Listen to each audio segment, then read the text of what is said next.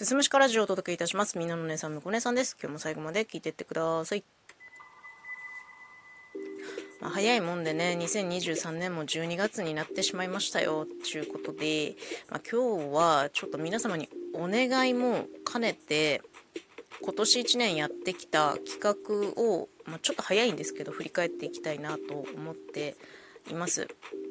っていうのもですね、まあ、結論から話しますと今日から投票が開始されておりますラジオトークアワードベストオリジナルイベント賞にノミネートされたいという強い気持ちがありましてこの収録を撮っております、まあ、この内容を聞いてですねあそんな企画あったなとかあこれ参加したな楽しかったなって思うものがあったらぜひですね収録もしくはライブで、えー、送ることのできるギフトベストオリジナルイベント賞というものをですね送っていただけると嬉しいなと思うんですけど、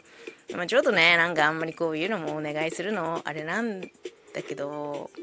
まあちょっと言わないで後悔するの嫌なんで収録に残しておこうと思います。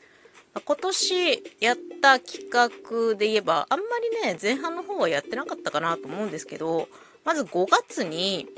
朗読大賞をやりましたね。初夏のラジオトーク朗読大賞というね、私が書いたショートショートを皆さんに朗読していただいて、その中からよりすぐりのものに投票していただいて、えー、大賞を決めるというものだったんですけど、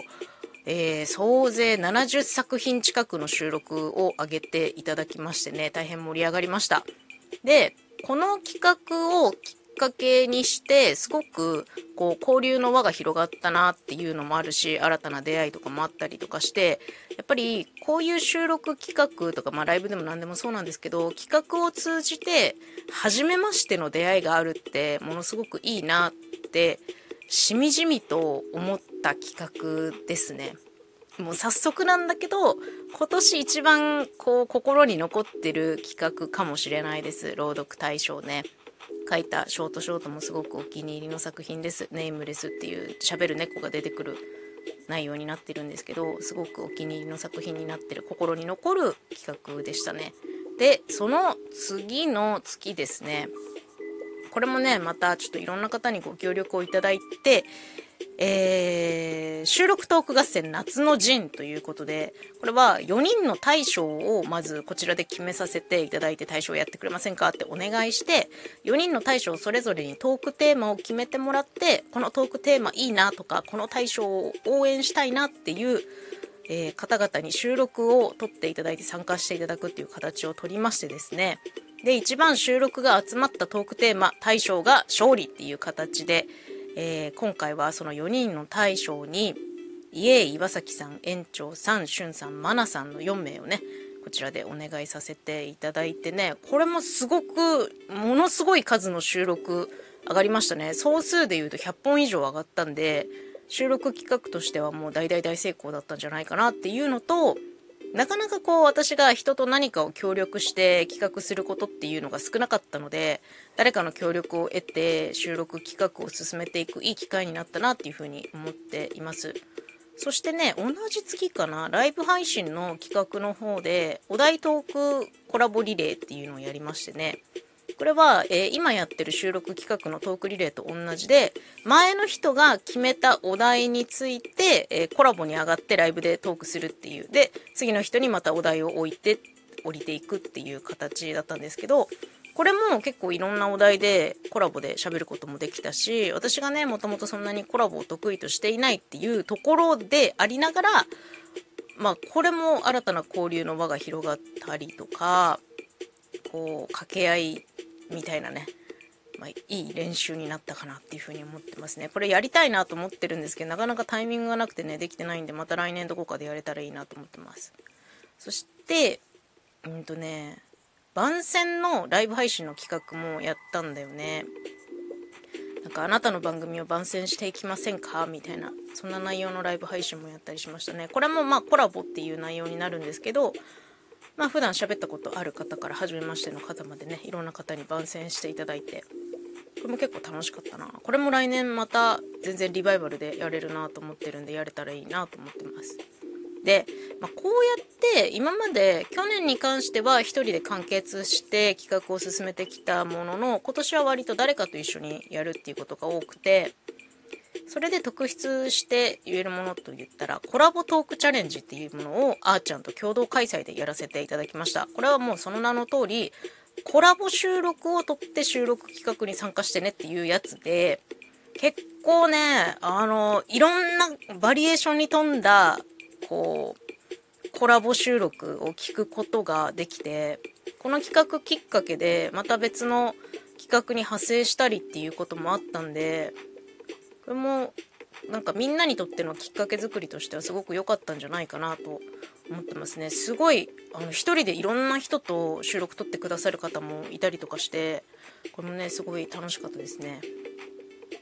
そして、えー、届け PR トークっていうのもやりましたね。これは自分のおすすめの食べ物だったりとか日用品、愛用品みたいなものを収録でおすすめしてもらって、で、それを私が X にシェアする際に、そのメーカーをメンションするっていう力ずくの企画だったんですけど、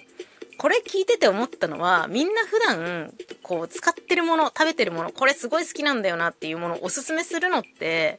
みんな好きなんだなと思ったし、やっぱ好きなものって語らせるとうまいなっていう部分がすごく垣間見える。これもね、お気に入りの収録企画になってますね。いろんな方に参加していただいて楽しかったですね。えー、そして、今やってる冬支度トークリレー。これはまあ、収録企画としてはリバイバルの企画になるんですけど前の奏者が出したお題について喋ってください次の奏者にお題を渡してくださいっていうのが基本的なルールになっていて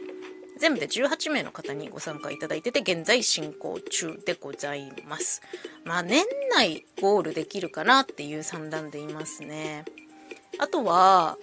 まあそうだな。企画ラジオトーク内の企画ではないんだけれども